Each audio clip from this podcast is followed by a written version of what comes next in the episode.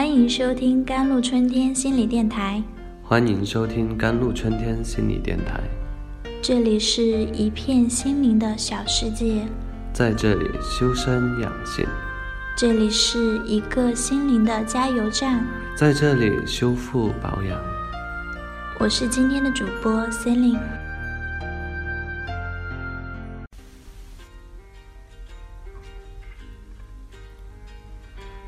大家试想一下，我们头部的重量是三到五公斤，我们的头部每向前伸出二点五厘米，就会给颈部增加四公斤的负担。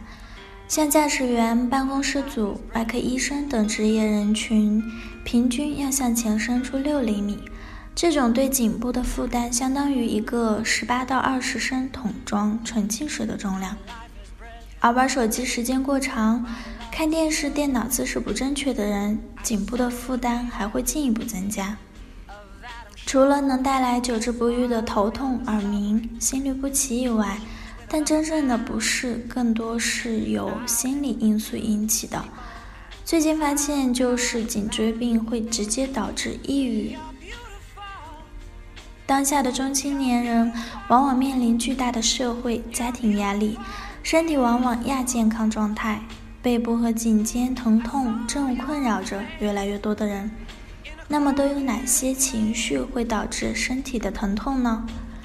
Nature is a repressed, undesirable mood, including anxiety, anger, inferiority. They are depressed because our minds don't help us to experience them. 自然是那些受到压抑的。 不受欢迎的情绪包括焦虑、愤怒、自卑。他们受到压抑，是因为我们的头脑不希望我们去经历他们。关于颈肩背痛，许多人都有过这样的感受：在医院里经过检查得到的结果多是颈椎病。如果伴有头昏、失眠，还会被认为是颈动脉供血不足。这类病在中老年人中较为常见，病多与职业有关，如文职人员、电脑操作员、教师等。一个患者曾对该医生说：“那种僵硬、酸胀的感觉令人心烦，按摩一下好一点点。次日肌肉好像又扭成了一团，同时还伴随着头昏、头痛、失眠等症状。”颈肩背痛总也治不好，工作忙时症状加重，休息一下心情轻松了，又会好一些，因此病情时好时坏，毫无规律。Doctors say this is mainly related to psychological factors. More, this is due to a nervous insomnia, fatigue, and cause anxiety reaction. 该医生认为，这主要与心理因素相关。出现这种情况多是因为神经紧张、失眠、劳累而导致的焦虑反应。该医生说，他对这种病深有体会，因为他在长时间工作或者失眠紧张时，就经常颈肩背痛，由此引起的局部疼痛是非常普遍的。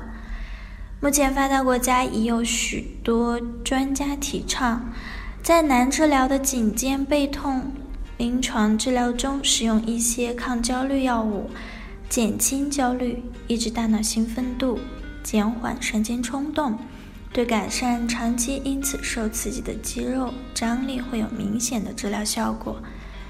某科技企业华南大区经理崔先生讲述。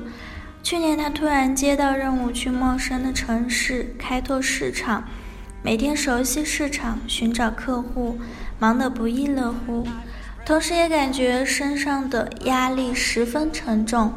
大约在到新城市一个月的时候，他忽然感觉到突发的剧烈背痛，尤其是半夜经常会疼醒。崔先生怀着忐忑的心情去到一家知名三甲医院求医。经过一系列仪器检查，发现没有任何机体上的病变。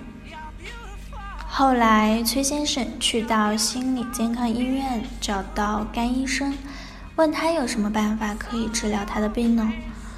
于是甘医生开了一些抗焦虑药物，然后建议崔先生放松心情，在工作之余多运动就好。